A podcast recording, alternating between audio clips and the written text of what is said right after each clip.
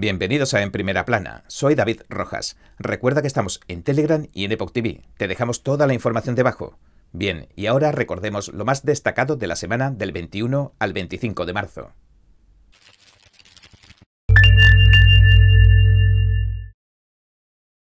El FBI se hacía eco de las recientes advertencias del presidente Biden sobre la inminencia de posibles ciberataques rusos. El director de la agencia, Christopher Wright, dice que la oficina se encuentra en alerta por las ciberamenazas.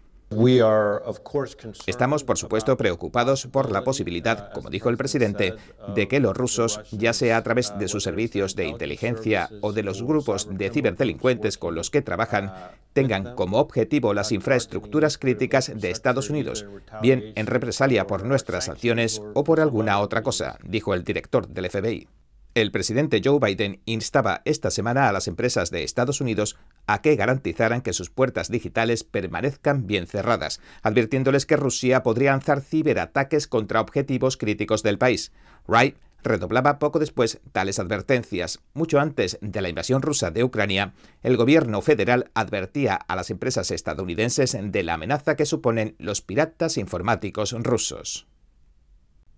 El senador Josh Hawley ha expresado hasta en dos ocasiones su preocupación por la candidata del presidente Biden al Tribunal Supremo, la juez Ketanji Brown Jackson. Hawley afirma que Jackson deja libres a los agresores sexuales de niños. Se observa un patrón aquí, en cuanto a tratar a los delincuentes sexuales con indulgencia, a aquellos que han ido detrás de los niños.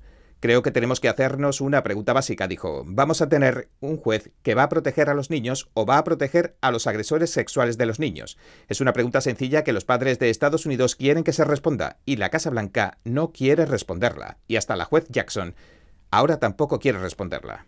El antiguo senador Doug Jones dijo que la candidata del presidente Biden a la Corte Suprema, la juez Ketanji Brown Jackson, ha completado 44 reuniones con senadores de ambos partidos, incluidos todos los miembros del Comité Judicial del Senado, que revisarán sus credenciales en las audiencias de confirmación que comenzaron el lunes y continuarán hasta el jueves. De aprobarse su candidatura, sería la primera afroamericana que se incorpora al Supremo estadounidense. Bien, dicho esto, ¿qué pensamos acerca de que Rusia y China estén culpando a Estados Unidos de tener laboratorios biológicos en Ucrania? Por cierto, el Ministerio de Asuntos Exteriores chino está sugiriendo que el coronavirus se originó en esos laboratorios ucranianos también. Ya hemos visto esto antes. China culpabilizó al mundo en 2020. Culparon a todo el mundo excepto a ellos mismos, desde Italia a Georgia, a Francia, a Estados Unidos y a Ucrania. Ahora Rusia se une a la fiesta. Dice que Ucrania está investigando armas biológicas con el dinero de los Estados Unidos. Pero, ¿se trata de propaganda rusa que amplifican los portavoces del Partido Comunista Chino para justificar la invasión de Ucrania? China ya ha sugerido que la COVID se creó en un laboratorio biológico estadounidense, en Fort Detrick, exactamente. Con esa falsedad, tratan de alejar las miradas del Instituto de Virología de Wuhan. Ahora a los laboratorios de Ucrania que existen de verdad y que financian los Estados Unidos se les relaciona con armas bioquímicas, cuando la verdad está muy lejos de eso. La forma más sencilla de darle peso o valor a cualquiera de estas denuncias sería que Rusia o China aportara alguna prueba, por mínima que fuese, sin embargo no lo han hecho.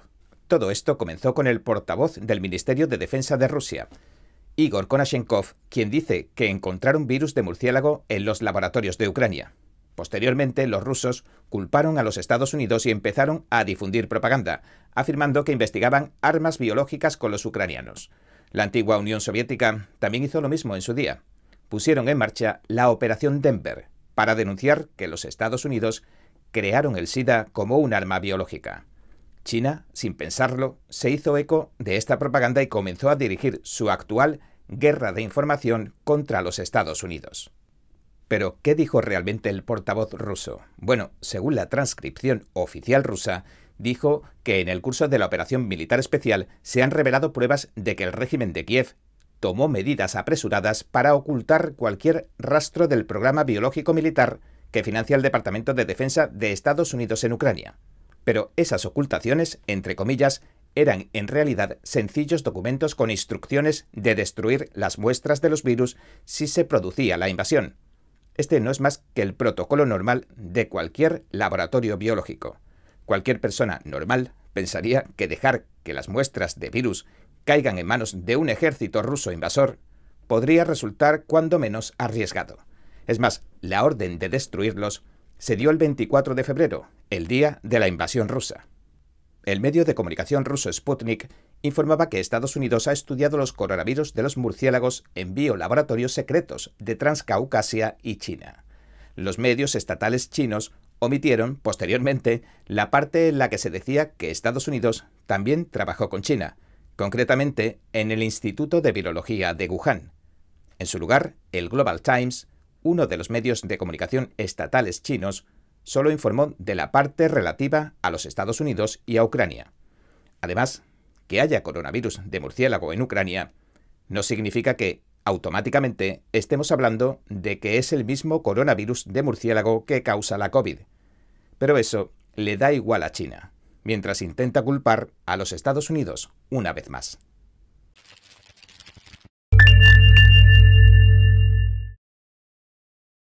La semana pasada, el mismo portavoz del Ministerio de Asuntos Exteriores, Xiao, volvió a desviar una pregunta con Fort Detrick como le hemos visto hacer tantas otras veces durante los dos últimos años. Ahora, el gobierno chino está tergiversando a propósito el contexto y diciendo que todos los laboratorios afiliados a Estados Unidos de todo el mundo están investigando armas biológicas. Pero más adelante hablaremos de eso. Aquí llegamos a la parte en la que un testimonio del Congreso echa más leña al fuego. Victoria Newland, subsecretaria de Estado, testificó y admitió aparentemente al senador Marco Rubio que Estados Unidos está trabajando con laboratorios ucranianos. Pero dijo si esos laboratorios ucranianos están produciendo armas biológicas. Lo que dijo Nuland fue lo siguiente, cito, Ucrania posee instalaciones de investigación biológica y de hecho ahora nos preocupa bastante que las tropas rusas, las fuerzas rusas, puedan intentar hacerse con el control. Así que estamos trabajando con los ucranianos para ver cómo podemos evitar que cualquiera de esos materiales de investigación caiga en manos de las fuerzas rusas si se acercan. En el vídeo no dice en ningún momento que se estén desarrollando armas biológicas en Ucrania. Robert Pope, que dirige el programa de eliminación de las armas biológicas del Estado post-soviético, dice que los rusos podrían, posiblemente, ir hasta una de estas instalaciones y fabricar algo que ellos llaman evidencia de actividad nefasta en la propia instalación. Pope también dijo lo siguiente, cita, No hay ningún lugar que todavía mantenga el tipo de infraestructura para investigar o producir armas biológicas. Y añadió, siendo como son los científicos, no me sorprendería que alguna de las colecciones de cepas de algunos de estos laboratorios todavía contengan cepas de patógenos que se remontan a los orígenes de ese programa. Y cuando dice origen, se refiere a las armas biológicas de la época soviética, pero lo que Pop subraya aquí es que ningún laboratorio ucraniano dispone de capacidad para producir armas biológicas, incluso si las cepas de algún virus permanecieran congeladas en esos laboratorios. Ahora bien, tenemos que entender que para encontrar pruebas de la fabricación de un arma biológica se necesita algo más que una simple placa de Petri, una placa de cultivo, ya que hay todo un proceso involucrado. Tanto si pensamos que hay una conspiración secreta e inconfesable por parte del gobierno estadounidense, como si no, no se dispone de una sola prueba que demuestre que es verdad. Y otra cosa es que, desde el final de la Guerra Fría, los Estados Unidos tienen asociaciones de biocontrol con Ucrania y con otros países como parte del protocolo de desarme de la Guerra Fría. Esto también involucra al Pentágono y al Ministerio de Salud de Ucrania. El gobierno chino y el gobierno ruso, de esta manera, han conseguido instrumentalizar el trabajo de bioseguridad que desarrollan los Estados Unidos en todo el planeta.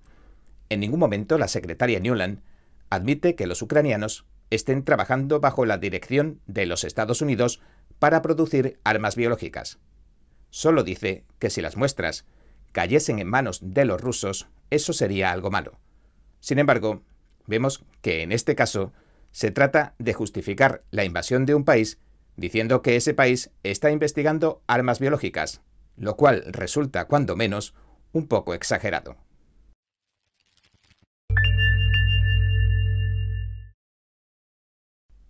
Si quieres saber las conclusiones que hemos sacado de todo esto, es decir, si quieres ver el vídeo completo, te ruego que te unas a nosotros en el canal de En Primera Plana de la Epoch TV, donde te contaremos la verdad sin reservas de ningún tipo. Pero por desgracia no podemos hacerlo aquí en YouTube. Te esperamos en Epoch TV. Te dejo el enlace en la descripción.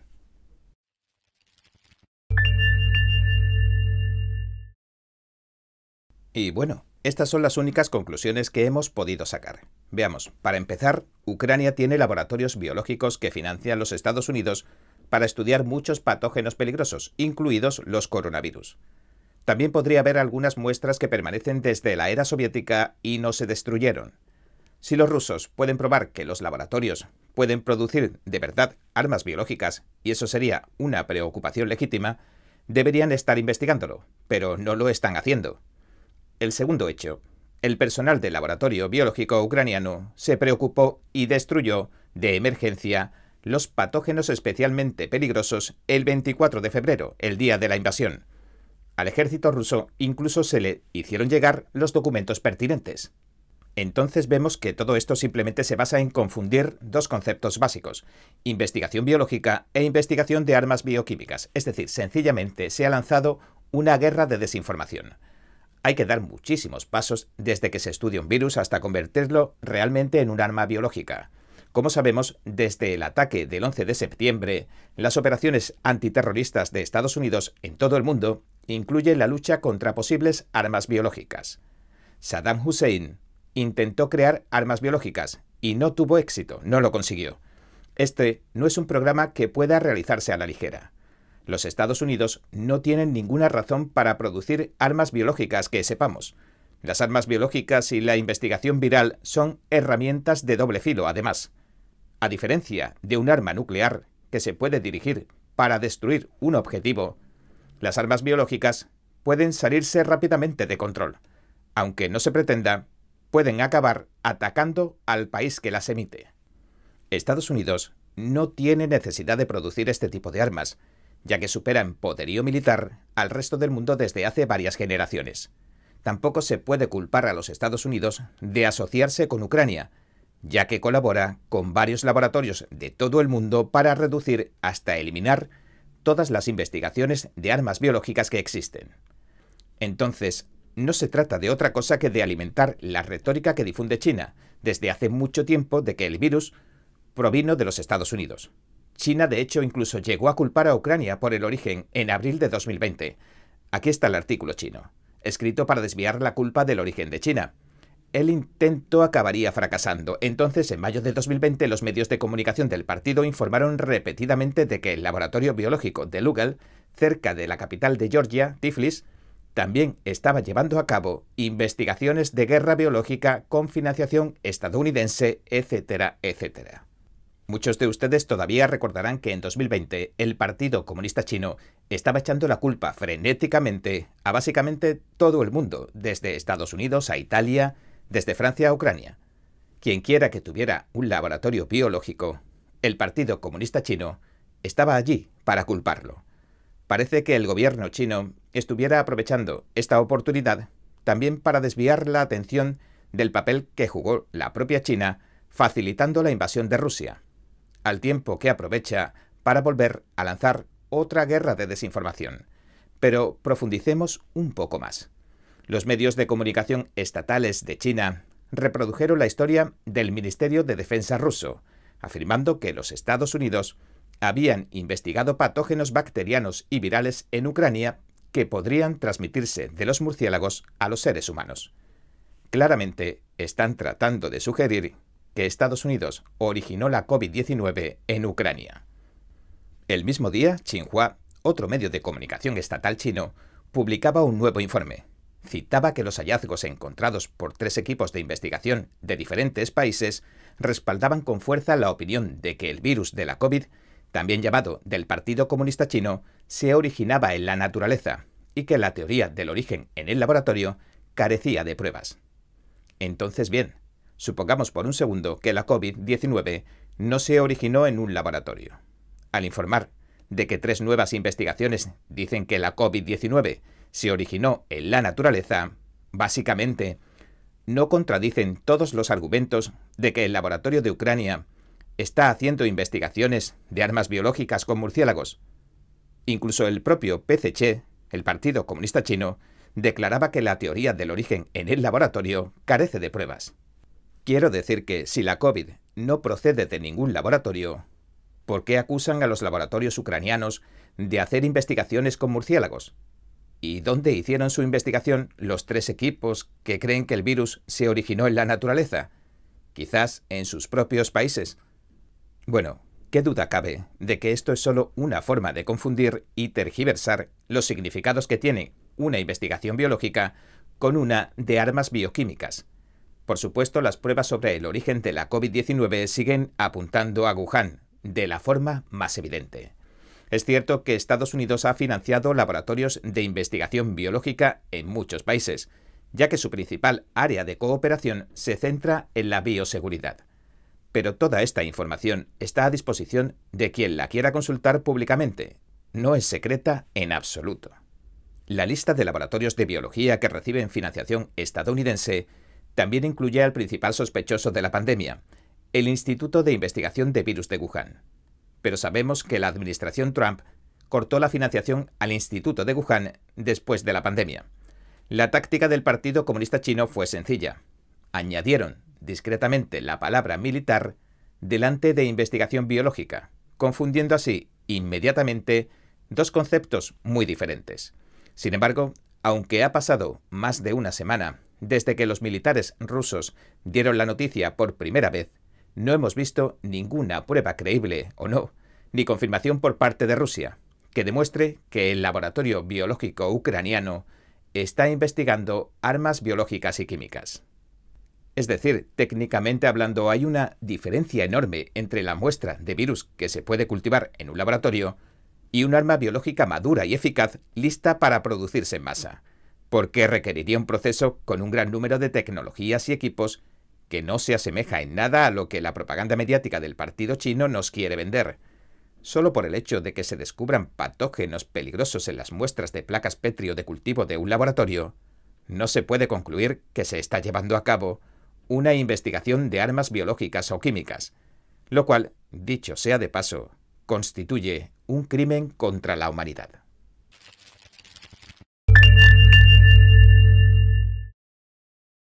Biden mantuvo ayer una llamada con los líderes europeos, preparando el que será su primer viaje a Europa desde que comenzara la guerra entre Rusia y Ucrania. Durante su estancia pasará por Polonia, un país que acoge a millones de refugiados de la guerra, mientras se informa de que el país europeo se prepara para un ataque ruso.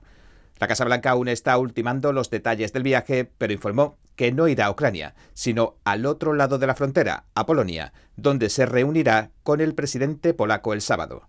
La jefa de prensa de Biden comentó algunos aspectos de la visita. Ciertamente le agradecerá uh, los esfuerzos y el trabajo que Polonia ha uh, hecho y los líderes han hecho allí para acoger a los refugiados e instalarlos en Polonia en estos momentos en que las circunstancias son tan devastadoras. Cuando le preguntaron si Estados Unidos podría acabar acogiendo a los refugiados, la Casa Blanca respondió que está estudiando la forma de abrir las puertas del país a los refugiados ucranianos, que ya suman unos 3 millones de desplazados. Todo esto tiene lugar mientras el presidente de Ucrania advierte que si las conversaciones diplomáticas con Rusia no desembocaran en un alto el fuego, se avecina una tercera guerra mundial. La forma de evitar la tercera guerra mundial, dijo Saki, según nuestro punto de vista y el del presidente, es evitar que haya tropas estadounidenses en tierra. Los Estados Unidos están tomando medidas cuidadosamente para evitar que la guerra con Rusia se escale, lo cual, dicho sea de paso, es la razón por la que el Pentágono ha rechazado crear una zona de exclusión aérea y por la que se ha negado a colaborar en la transferencia de aviones de combate MiG para que los usen los militares de Ucrania. En estas encontramos al representante Greg Stuff en Newsmax, instando a sus colegas a que sean cuidadosos a la hora de presionar para que Estados Unidos asuma un papel mayor en este conflicto, ya que Putin está buscando cualquier excusa para involucrar a los países de la OTAN y a los Estados Unidos en las hostilidades y no se le debería brindar ninguna oportunidad para hacerlo, según dijo. Usted quiere llegar al pueblo ucraniano, dijo Steven, pero también hay que dar un paso atrás y darse cuenta de que involucrar a los estadounidenses militarmente en Ucrania es instigar la Tercera Guerra Mundial y que sería básicamente hacer lo que Putin quiere que hagas exactamente. Pero el punto de vista del representante Stube no es común en el Capitolio, incluso entre los de su propio partido. De hecho, ambos partidos han presionado para que Biden apruebe que Estados Unidos colabore en el envío de los cazas de combate polacos para que los use Ucrania. Varios miembros del Partido Republicano que visitaron la frontera de Polonia durante el fin de semana le pidieron a Biden que hiciera algo más. La senadora de Iowa, Joni Ernst, habló con absoluta claridad. No podemos mantenernos al margen, especialmente en este momento crítico. Los Estados Unidos deben colaborar para facilitar la transferencia de los aviones de combate MiG polacos. Pero el presidente Biden mantiene su negativa en cuanto a enviar tropas estadounidenses para luchar en favor de Ucrania. Reiteraba su posición ayer lunes. Lo que podría cambiar es que Estados Unidos colabore en el envío de los cazas polacos. La Secretaría de Prensa ha dicho que, en este asunto, la propuesta polaca de proporcionar a Ucrania aviones de combate a través de una base aérea de la OTAN, el presidente Biden estaba abierto a cualquier nueva propuesta que le pudiera hacer el presidente polaco cuando se reúna con él a finales de esta semana. La Casa Blanca ha dicho que Rusia podría estar evaluando los ciberataques como opción para tomar represalias contra las sanciones que le han impuesto los Estados Unidos, aunque la asesora de ciberseguridad, Anne Berger, no ha presentado pruebas concretas, ha subrayado que resulta de suma importancia estar preparados para evitar lo que está por venir, de acuerdo a la información de inteligencia de las amenazas que se están desarrollando. Hoy estamos repitiendo esas advertencias y lo hacemos en base a cómo se viene desarrollando, dijo. La información de inteligencia de las amenazas el gobierno ruso está explorando opciones para posiblemente lanzar ataques cibernéticos contra las infraestructuras críticas de los Estados Unidos. Pero, para ser claros, no hay certeza de que vaya a producirse un incidente cibernético en las infraestructuras básicas. La Casa Blanca también ha pedido al sector privado, especialmente a las empresas que dan soporte a infraestructuras críticas como la energía, el agua o los hospitales, que implementen medidas de seguridad preventivas. El secretario de Estado Anthony Blinken afirma que la violenta represión de la población musulmana rohingya en Birmania, también llamada Myanmar, equivale a un genocidio. Así lo declaraba en el Museo Conmemorativo del Holocausto en Estados Unidos. Más allá del holocausto, Estados Unidos ha concluido que se habían cometido genocidios hasta en siete ocasiones. Hoy es la octava, ya que he determinado que miembros del ejército birmano llevaron a cabo un genocidio y crímenes de lesa humanidad contra los Rohingya. Estados Unidos ya ha sancionado a varios militares de Myanmar. La declaración de Blinken dará paso a la presión internacional y sentará las bases para futuras acciones legales. El secretario de Estado afirma que también es importante llamar la atención sobre las violaciones de derechos que se están perpetrando en otras partes del mundo. También debemos estar con la gente que sufre atrocidades en otros lugares, como Xinjiang, donde el gobierno chino sigue cometiendo genocidio y crímenes de lesa humanidad contra los uigures y otros grupos minoritarios un avión chino de pasajeros se estrellaba en el sur de China con 132 personas a bordo. Los medios de comunicación estatales chinos dicen que aún no se conoce el número de víctimas. El accidente ocurrió el lunes por la tarde, hora local. El avión derribado era un Boeing 737 operado por China Eastern Airlines. El vuelo se dirigía de la ciudad de Kunming al centro de operaciones del sur, Guangzhou. Sufrió el accidente en la provincia de Guangxi, a unos 240 kilómetros de Guangzhou. Un vídeo en una de las redes sociales chinas captaba el momento en que el avión caía. Los datos de rastreo muestran que el vuelo se encontraba a su altitud normal de crucero, unos 30.000 pies, cuando repentinamente cayó en picado. China Eastern Airlines ha creado nueve equipos distintos para ocuparse de los restos del avión, incluida la investigación del accidente y el consuelo de las familias de los pasajeros. La compañía dijo que la causa del accidente estaba todavía bajo investigación y Boeing dijo que todavía está trabajando para reunir más información. Los grupos de derechos humanos están impulsando un proyecto de ley para crear una red de sanciones internacionales que castigue al régimen comunista chino por lo que describen como la atrocidad diabólica sin precedentes de la sustracción forzada de órganos. El proyecto de ley tipificaría como delito la extracción forzosa de órganos de personas vivas en contra de su voluntad, el almacenamiento o el transporte de los órganos, el funcionamiento de instalaciones que lleven a cabo el trasplante de esos órganos, la recepción de los órganos o hacer publicidad, financiar, participar como intermediarios o sacar algún beneficio de esta espeluznante práctica de cualquier otra forma imaginable.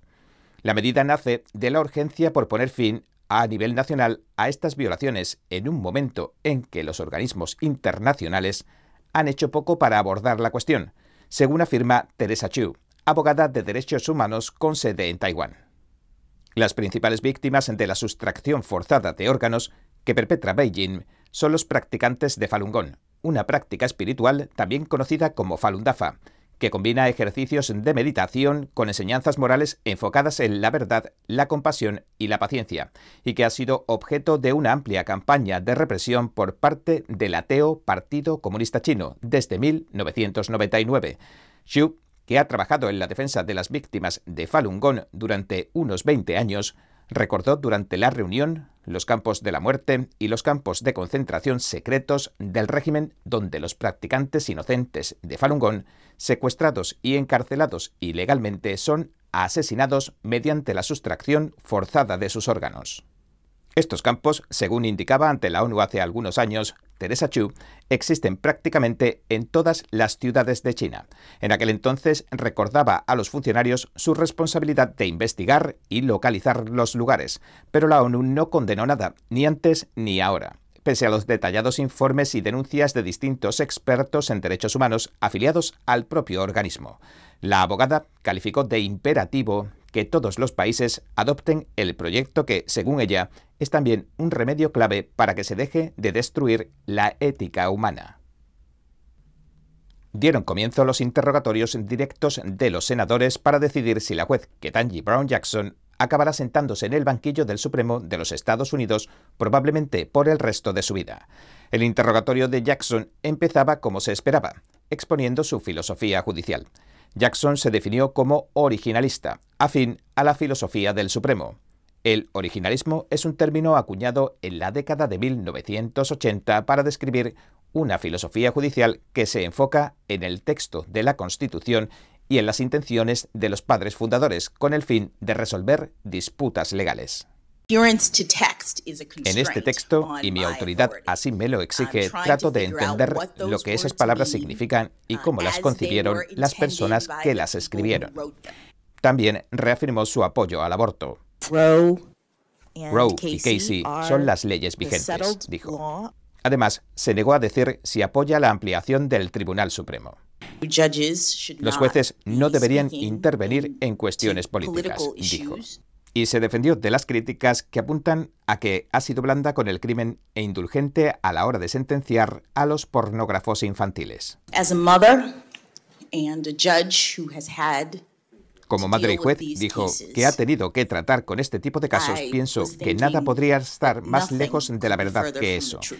El senador Ted Cruz también presionó a Jackson sobre la teoría crítica de la raza hizo referencia a algunos de los libros de la teoría crítica de la raza que se enseñan en una escuela, de la que Jackson forma parte del Consejo de Administración.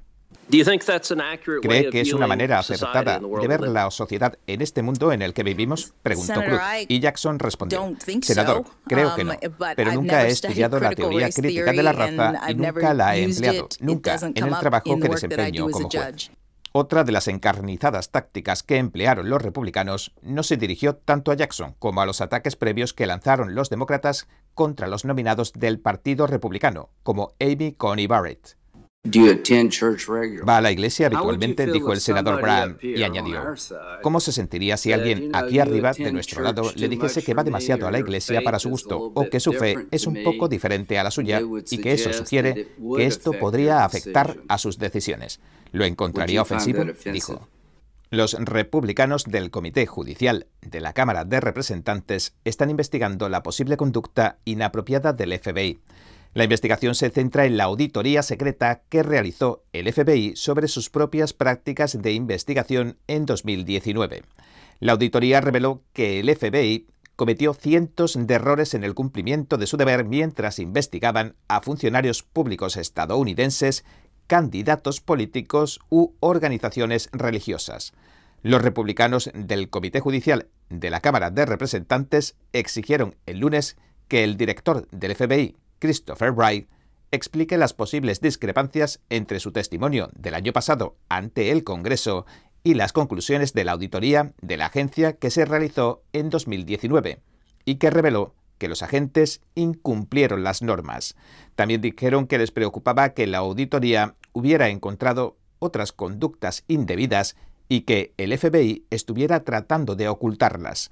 El representante Jim Jordan exige que el director del FBI, el nombrado Christopher Wright, comparezca ante el Congreso para responder a las acusaciones de que la agencia espió indebidamente a cargos políticos así como a otras personas. El Partido Comunista Chino ha sido capaz de convertir a algunos de sus propios ciudadanos en espías de facto para el régimen. Los largos tentáculos de sus agencias de espionaje llegan mucho más allá de las propias fronteras chinas y operan en Estados Unidos. Tanto los ciudadanos estadounidenses como los chinos que viven en Estados Unidos están colaborando con el Partido Comunista Chino en sus operaciones de inteligencia. Le preguntamos a nuestro siguiente invitado, el congresista Andy Biggs de Arizona, qué piensa de todo esto. Pero primero le preguntamos sobre la carta reciente que escribió al propio FBI. Biggs nos respondió que el jefe del FBI testificó que no se produjeron infracciones, pero que de haberse dado alguna, habrían sido muy pocas. Uh, the word we've received is that there was an audit performed y sin embargo, la información que recibimos dijo es que se realizó una auditoría, la cual mostró un número considerable de infracciones, lo que indicaría un par de cosas. Número uno, que el FBI uh, había abusado de su autoridad, uh, al menos en varios casos. Y la segunda es que uh, Christopher Wright, testificando ante el Congreso, no habría sido muy sincero. Así que tenemos que llegar al fondo de eso. Biggs Mostró también preocupación porque el Departamento de Justicia anunciaba la semana pasada que acusaba a cinco individuos de acosar y espiar a personas que residen en los Estados Unidos, en nombre de la Policía Secreta del Partido Comunista Chino.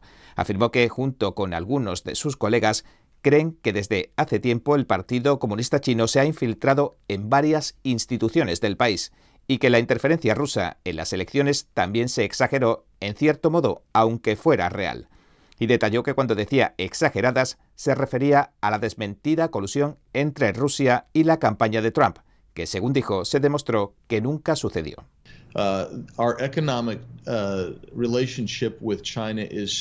Nuestra relación económica con China es tan vasta, tan amplia, tan profunda, que le proporciona la oportunidad de infiltrarse en varias redes dentro del país. En segundo lugar, tenemos tantos visados de estudiantes chinos que vienen y otros tantos visados de chinos que también vienen a trabajar que te preguntas, ¿qué dimensiones debe tener esto? Ya sabes, cuando hablamos de la infiltración rusa, quiero decir, sería pequeña en comparación con la del Partido Comunista Chino. Uh, El secretario Anthony Blinken también restringía ayer los visados a los funcionarios chinos que persiguen y reprimen a las minorías religiosas en China. Biggs afirmó que debería haberse tomado esta medida hace mucho tiempo.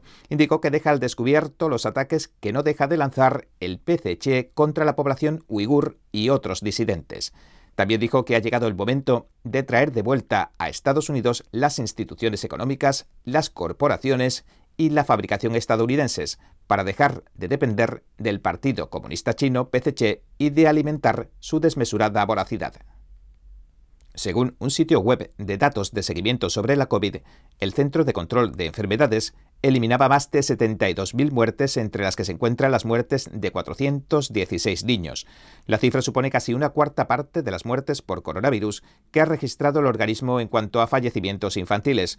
En un correo electrónico que envió al Epoch Times, Jasmine Reid, una portavoz del Centro de Control de Enfermedades, dijo que la agencia revisa constantemente sus datos de la COVID-19 para garantizar su exactitud y añadió que el ajuste se hizo porque el algoritmo del Centro de Control de Enfermedades estaba contando accidentalmente muertes que no guardan ninguna relación con la COVID-19.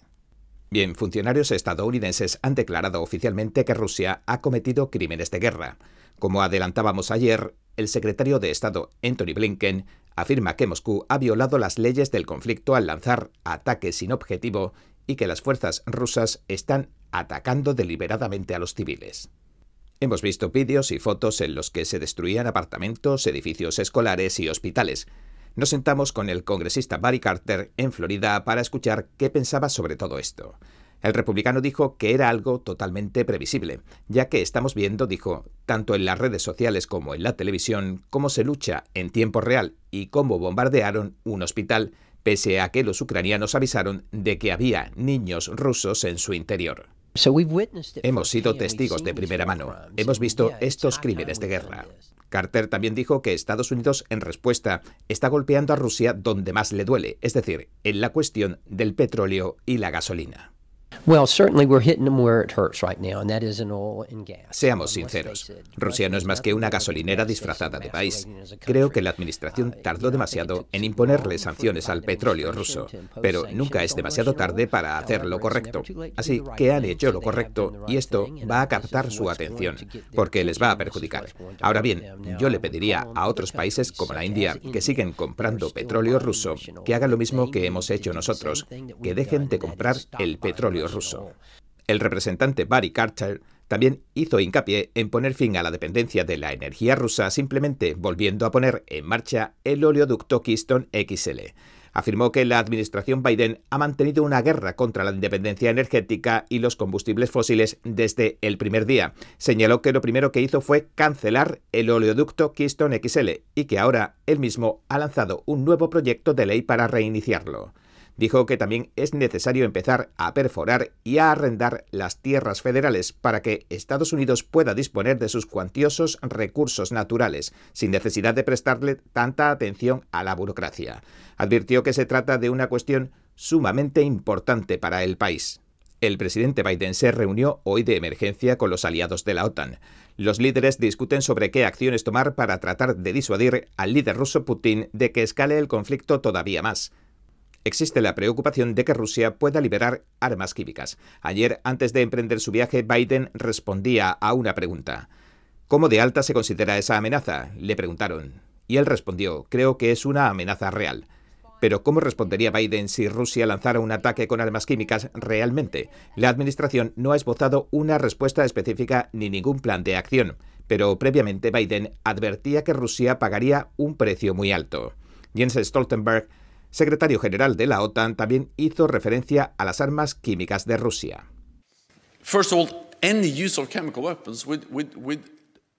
En primer lugar, usar cualquier tipo de arma química cambiaría completamente la naturaleza del conflicto y supondría una violación flagrante de la ley internacional que acarrearía graves consecuencias.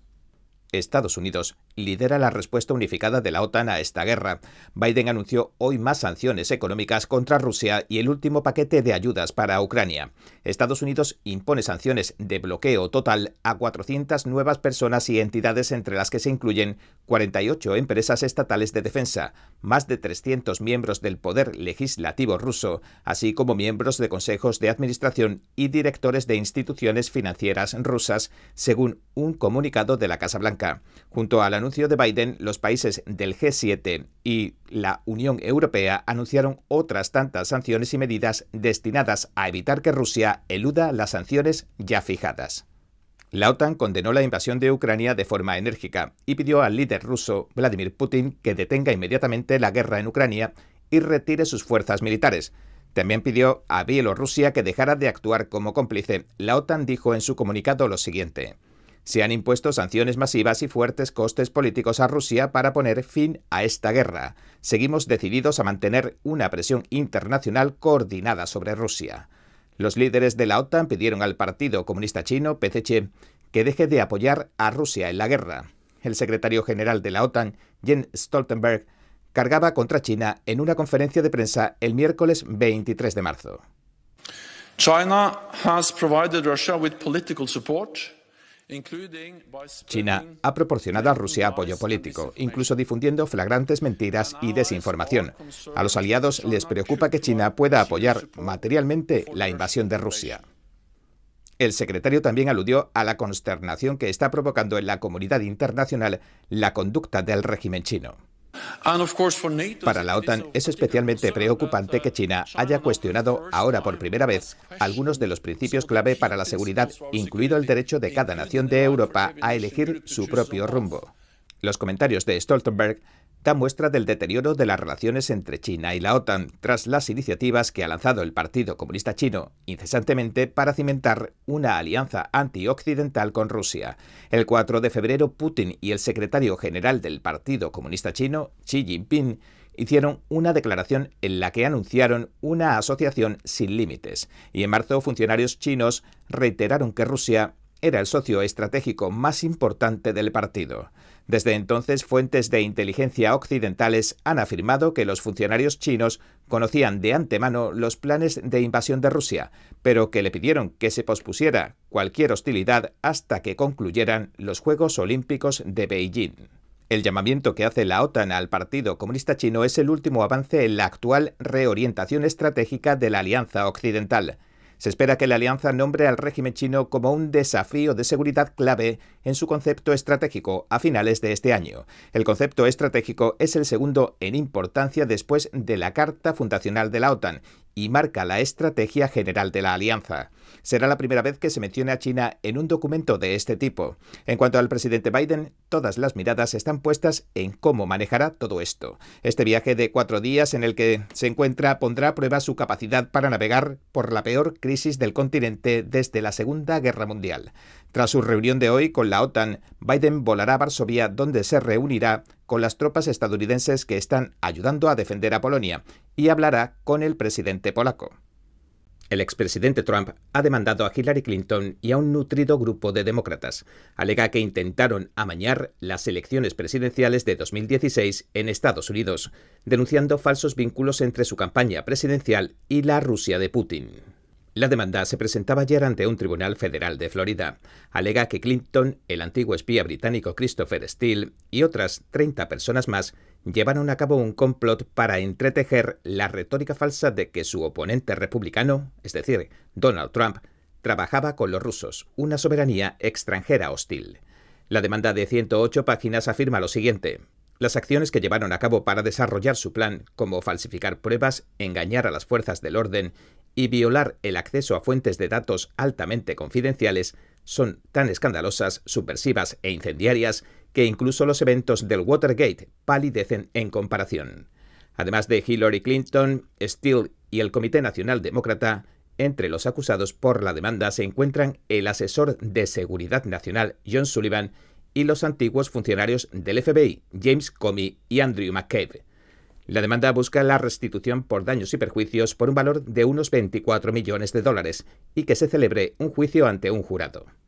Estados Unidos y la Unión Europea alcanzaron un acuerdo sobre el gas, con el fin de reducir la dependencia de los combustibles fósiles rusos. Estados Unidos se compromete a suministrar 15.000 millones de metros cúbicos más de gas natural licuado a los mercados de la Unión Europea tan solo este año. Biden y von der Leyen la presidenta de la Comisión Europea anunciaron la iniciativa en una conferencia de prensa conjunta en Bruselas, Bélgica. Nos unimos para que Europa no tenga que depender tanto de la energía rusa, dijo Biden. Putin ha empleado estos recursos para coaccionar y manipular a sus vecinos. Biden también acusó al presidente ruso Vladimir Putin de usar las ganancias que genera la venta de los combustibles fósiles rusos para impulsar su maquinaria bélica. Como informábamos ayer, la invasión rusa de Ucrania ha desencadenado una serie de sanciones sin precedentes contra Moscú y está empujando a la Unión Europea a realizar un cambio estratégico en los suministros energéticos. Rusia, a día de hoy, proporciona más del 40% de las importaciones de gas y carbón de la Unión Europea y alrededor de una cuarta parte de su petróleo. Las acciones de Rusia en Ucrania, que Moscú califica como una operación militar especial para desarmar al ejército ucraniano y expulsar del poder a personas que considera nacionalistas peligrosos, ya han provocado que la Unión Europea se comprometa a reducir el consumo de gas ruso en dos tercios este año y a eliminar por completo los suministros de energía rusa para 2027. En la conferencia de prensa, Biden y von der Leyen anunciaron la creación de un grupo de trabajo conjunto sobre seguridad energética, cuyos objetivos serán, con carácter de urgencia, reducir la dependencia europea de Rusia, así como su demanda de gas, al tiempo que aceleran el despliegue de tecnologías energéticas limpias. En virtud del acuerdo, Estados Unidos se compromete a suministrar 15.000 millones de metros cúbicos más de gas natural licuado en 2022. En años venideros, la Unión Europea trabajará con sus países miembros para garantizar una demanda estable de 50.000 millones de metros cúbicos más de gas natural licuado procedentes de Estados Unidos al año, hasta al menos 2030. También establecerá un marco regulador para garantizar el suministro energético y el almacenamiento en todo el continente. La Comisión Europea va a trabajar con los Estados miembros para almacenar gas en todo el continente, construir más infraestructuras para recibir gas natural licuado y tomar medidas para aumentar su eficiencia. Dijo Biden calificando la crisis ucraniana como la oportunidad y el catalizador que impulsará las inversiones en energías limpias. Y mientras toda esta ola de sanciones que se han lanzado contra Rusia tratan de paralizar su economía, se sospecha que China está intentando aprovecharse de la situación. Un embajador chino instó esta semana a los empresarios chinos a no perder tiempo y a llenar el vacío, dijo, de la economía rusa. Ahora Estados Unidos y otros tantos países pretenden impedirlo. La Casa Blanca ha reaccionado inmediatamente, advirtiendo a China que no ayude a Rusia a eludir estas sanciones. También el G7 se ha unido a los Estados Unidos para poner freno a la iniciativa del gigante asiático. El G7 es un grupo de siete de las economías más avanzadas del mundo. Juntos anunciarán pronto una iniciativa unificada para evitar el incumplimiento sistemático de las sanciones. La administración Biden también está dispuesta a aplicar controles a las exportaciones si las empresas chinas deciden enviar semiconductores a Rusia. La secretaria de Comercio, Gina Raimondo, explica que todas las empresas chinas de semiconductores dependen del software estadounidense para fabricar estos pequeños chips.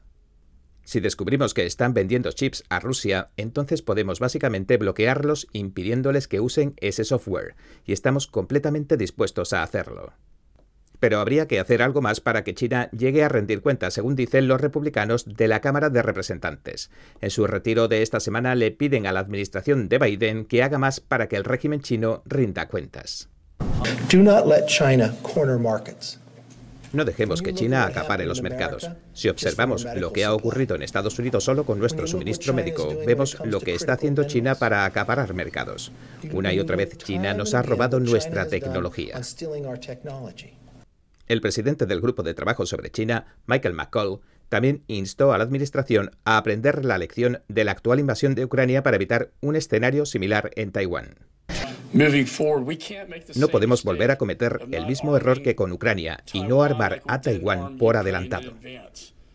Una idea que los republicanos están discutiendo es aumentar la venta de armas a Taiwán para que el pequeño país pudiera protegerse si China decidiera invadirlo. Los republicanos también han estado presionando para que la administración investigue los orígenes del virus del Partido Comunista Chino. ¿Cómo es posible que cientos de miles de estadounidenses mueran por un virus y el gobierno no investigue cómo se creó en sus orígenes? También quieren que China rinda cuentas por encubrir el brote en sus inicios. La administración Biden ha tomado algunas medidas para tratar de poner fin a las violaciones de derechos humanos que comete el gobierno de China. Una de esas acciones consistió en sancionar a los funcionarios del Partido Comunista Chino. Para hablar de esto y de las muchas personas a las que persigue actualmente el régimen dentro de China, nuestro compañero Steve Lenz se sentó con el congresista Dan Bishop. Bishop nos comentó que algo que el presidente Trump no dejó de repetir hasta la saciedad y de demostrar durante toda su administración es que China es el mayor adversario geopolítico de Estados Unidos y que habría que hacer más cosas para frenar sus violaciones masivas de derechos humanos. Pero la cuestión es, ¿qué vamos a hacer? Y creo que tenemos que plantarle cara a China en muchos aspectos, como por ejemplo en el tema de las violaciones de derechos humanos de los uigures, así como en muchos otros. Aunque he apoyado todas las acciones que se han tomado en la Cámara, creo que deberíamos hacer algo más. Bishop atribuyó las circunstancias que se viven en Ucrania o la grave amenaza para la seguridad que sufre Europa a la debilidad que ha mostrado Biden en asuntos exteriores como la retirada de Afganistán. Bishop instó al presidente Biden a dar un giro a sus políticas y mostrar fuerza ahora mismo, tomando las medidas adecuadas. He dado la voz de alarma, pero incluso en el Congreso, una vez que empiezan a sonar los tambores de guerra, hay que proceder con deliberación y razón. Bishop entonces aludió al reciente proyecto de ley sobre las relaciones comerciales entre Rusia y Bielorrusia, del que se mantiene en contra porque, según dijo, otorga una cantidad de poder sin precedentes al gobierno. No podemos seguir dándoles cheques en blanco. No obstante, tanto el presidente como el Congreso tienen que estar dispuestos a plantarle cara a las amenazas a la libertad en todo el mundo y mostrarnos con una resolución de acero que están dispuestos a tomar medidas a largo plazo junto al resto de nuestras naciones hermanas. El desempleo está bajando. Las nuevas solicitudes de subsidio de desempleo y el número de personas que ya lo están cobrando se situaron la semana pasada en la tasa más baja de las últimas cinco décadas. El último informe del Departamento de Trabajo muestra que las nuevas solicitudes de subsidio de desempleo han descendido en 28.000 personas. El último informe del Departamento de Trabajo muestra que las nuevas solicitudes de subsidio de desempleo han descendido en 28.000 personas. La semana pasada hubo 187.000 nuevas solicitudes, el nivel más bajo desde 1969. El número de personas que cobran el subsidio de desempleo ha disminuido en 67.000, pero hay 1.350.000 personas cobrando el paro, según informó el jueves el Departamento de Trabajo de Estados Unidos. Estos descensos indican que hay menos despidos y que más personas están volviendo a trabajar. Los empresarios sumaron cerca de 680.000 puestos de trabajo más el mes pasado. La mayor parte del crecimiento del empleo se produjo en el sector de la hostelería y el ocio.